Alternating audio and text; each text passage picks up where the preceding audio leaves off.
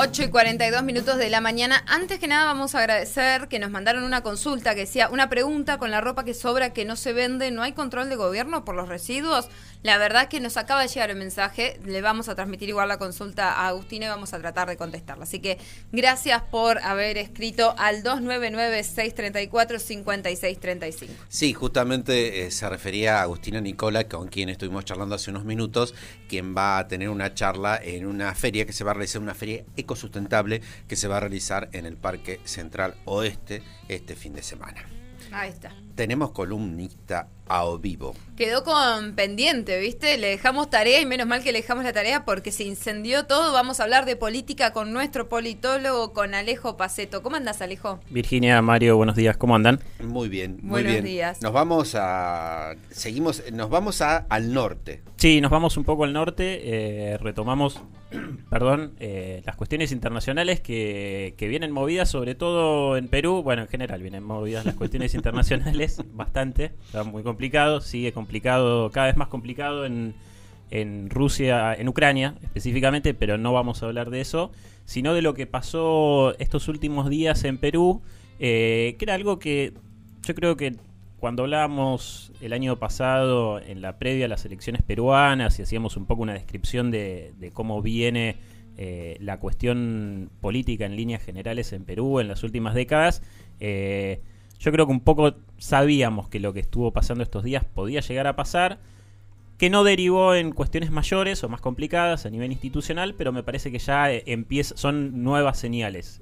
Básicamente, estos días eh, hubieron manifestaciones muy fuertes, eh, sobre todo en el centro de Lima, como consecuencia de aumento en, las tarifas principalmente de combustible, eh, que también tiene que ver, es un poco también los coletazos de la, de la guerra de Ucrania, obviamente, ¿no? Pero el aumento en el precio de los combustibles generó un descontento muy fuerte eh, que motivó a los transportistas, que casualmente también fue uno de los disparadores en su momento de, de protestas en Ecuador, eh, si no me ¿Te equivoco, de, Sí, sí, de sí. transportistas. Eh, y ahí hubo una, una jugada muy apresurada del presidente Castillo eh, de declarar en estado de emergencia y de sitio, ¿no? Lo cual, no solo de declararlo, sino que a las 24 horas dar marcha atrás. Lo cual representa dos problemas. Primero que ante una digamos, ante una situación de, de- conflicto que se presenta y manifestación en las calles, salir con una, una medida que me parece que debería ser casi de última instancia. Eh, lo cual, bueno... de la Rúa lo llamó y le dijo, no, no, pibe, Claro, no es por ahí. no era por ahí. No es por ahí, Eh, era por no, abajo. pero imagínense si, si quizás con protestas anteriores que hubo durante, que se dieron durante el gobierno de la Rúa se declaraba el estado de sitio, bueno, era una situación mucho peor. Eh, la sociedad en general en, en Perú es también bastante conflictiva de salir a las calles. Eh, así que bueno, declaró el estado de sitio de emergencia y 24 horas después eh, dio marcha atrás. Como decía, es muy complicado porque eso eh, obviamente aumenta mucho más el descontento social. Pedro Castillo ya está llegando a, a números de casi el 70% de desaprobación, con lo cual... eh, Desaprobación. Sí, de desaprobación sobre lo que viene siendo su gestión, que además también sorteó ya eh, dos mociones de censura en el Congreso, eh, lo cual es evidentemente un grave problema. eh, no solo para Pedro Castillo, sino que evidentemente lo es para la institucionalidad peruana. Casi todos los presidentes anteriores se fueron de manera adelantada por lo mismo, por las mociones de censura. Eh, entonces, como te decía, eso aumentó, va a seguir aumentando el descontento social, pero también que haya dado marcha atrás es otra señal favorable para toda la oposición que dice, eh, evidentemente, Teníamos no, razón, teníamos claro. razón, no puede sostenerlo. Eh, si miran por ahí lo que fueron los, titulares de los principales medios de comunicación peruana, eh, La República y El Comercio, era como renuncie ya. O sea, la tapa era, claro, eh, estado de emergencia, renuncie ya, las editoriales diciéndole a Castillo, ya está, deje el gobierno. Y algo que es, eh, digo, ya saliendo un poco de lo que fue esta situación de, conflicto, que bueno, hubieron un montón de heridos, detenidos y algunos muertos como consecuencia, digamos, no directamente por, por la represión, pero algo que es hasta paradójico, que eh, el 5 de abril, de, digamos, del año 92, hace 30 años, fue el autogolpe de Fujimori. Recordanos, por favor, el, un poquito así. El autogolpe de Fujimori básicamente lo que hizo también ante una situación de... Eh, digamos, eh, conflicto social. De conflicto social, había sospechas de casos de corrupción que, bueno, con el tiempo obviamente se comprobaron, una economía que venía siendo muy frágil. Eh, lo que Fujimori armó fue una pantomima de un golpe de Estado eh, que le permitió o le dio las, la potestad para cerrar el Congreso, también suspender provisoriamente las garantías constitucionales y, bueno, después se erigió como, como nuevamente como presidente a sí mismo. Em, eso también, eh, digo, no, es un dato menor que hayan sido hace 30 años, porque además, perdón, vuelvo un poquito más atrás. El 28 de marzo, el Tribunal Constitucional peruano había eh, dado el ok, eh, perdón, había rechazado. Denme dos segundos. 28 de marzo. Claro, el 28 de marzo, acá lo tengo anotado, cuando el Congreso se debatía acerca de la moción de vacancia en contra de Pedro Castillo, el Tribunal Constitucional publicó el fallo de restitución del indulto humanitario que le había dado el presidente Kuczynski, que ya a esta altura Kuczynski fue como hace muchísimos Muchos años, sí. pero fue Kuczynski fue la presidencia 2016-2018. Corta obviamente porque Kuczynski también se tuvo que ir y es otro de los expresidentes que está atravesando un proceso judicial. Pero digo, son como varias cosas que de alguna manera se vinculan eh, y que además, como te decía, esto fue el 28 de marzo cuando se debatía eh, la moción de censura y en estos días, el 5 de abril, en el contexto de los 30 años del autogolpe que se dio Fujimori. Que no es un, dato menor si lo pensamos en cómo es hoy el sistema político peruano, que está completamente desarmado. O sea, entre otras cosas, y esto es el eje de lo que justamente quería decir con lo de los 30 años del, autogolpe de Fujimori, fue como un poco el comienzo de la, de, la crisis grande que sigue atravesando eh, el sistema de partidos peruano, que tenía partidos fuertes hasta ese momento y que de alguna manera tuvo candidatos también, bueno, vinculados eh, al APRA o a, Fuerza Popular, eh, que, son de los principales, más de la centroizquierda, la centroderecha, pero después los presidentes que, bueno, es el caso de Kuczynski, que no son presidentes que están ligados directamente a un partido, o sea, o que forman estas colisiones que vimos electorales, no sé si se acuerdan, que hablábamos de una atomización terrible de Claro, nosotros tratábamos de acordarnos eh, si eran más de 16 las candidaturas, que de hecho el propio Castillo había sido un presidente improbable porque venía de, una agrupación muy pequeña, digamos, no solo por ser del movimiento campesino, sino por la fuerza política que estaba representando y que solo podía ser posible que alguien así llegue a la presidencia por esta situación de, crisis institucional, ¿no? Más allá de que se realicen las elecciones, no solo de elecciones vive la democracia.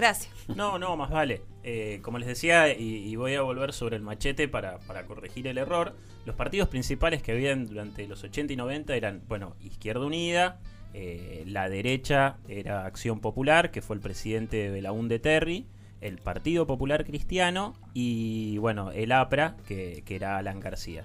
Eh, entonces, nada, me, parecía que era como un dato bastante importante a tener en cuenta porque es justamente esto, después de, eh, o en el contexto de lo que fue eh, el gobierno de Fujimori, que fue uno de los peores de Latinoamérica, hay muchísima gente, digo, Keiko Fujimori casi es presidenta dos veces. Presidenta dos veces, Y, es, y es realmente muy loco. Yo si bien estuve en Lima en el año 2014, eh, ver afiches, ver pintadas, ver grafitis en Perú hablando de que vuelva el chino, Fujimori, eh, y de cómo la gente sigue bancando lo que fue Fujimori, que no es, eh, digamos, como algunos datos, no es solamente el autogolpe, los casos de corrupción, el desastre que hizo a nivel institucional en Perú, sino que llevó adelante un plan sistemático de control de la natalidad, supuestamente, eh, digo, control de la natalidad eh, es el nombre que le pusieron, pero fueron... No me Volvió infértiles a las mujeres de las comunidades indígenas,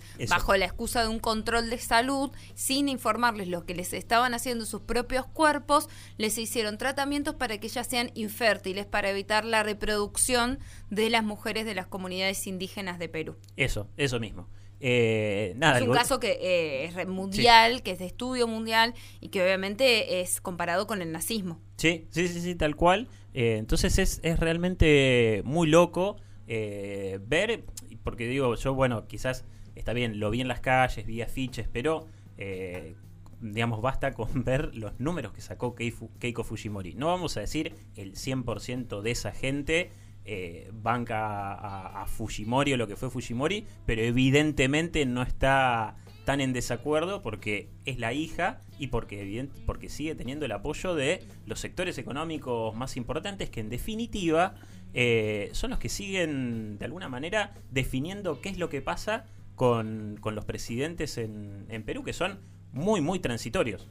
Claro, y además por el mensaje que ella da, o sea, el mensaje que daba era justamente de una privatización, si se quiere, de la economía, de un corrimiento del Estado, o sea, políticas neoliberalistas que en América Latina siempre traen un gusto amargo, sí. sí, ¿no? Porque siempre lo que pa- termina pasando es el aumento de la pobreza, la reducción de la industrialización y siempre acordémonos que la industria es fundamental porque es la que sostiene el PBI el PBI es la que sostiene el que sostiene el peso, sí, no las reservas en dólares que sí las necesitamos para pagar afuera y para sostener otros puntos, pero no es menor, digamos, lo que pasa después, porque pasa esto, o sea, ahora Perú por lo que nos estás describiendo no no pareciera tener mucho camino de reconstrucción de su de su vida no solo política sino social económica ya se hablan de más de cinco muertos por la protesta no no sé si hay alguien que se anime a proyectar un panorama futuro para Perú Y la verdad es que la situación, eh, como decía antes, lo veíamos en su momento, en la previa a las elecciones, decíamos, bueno, la verdad que eh,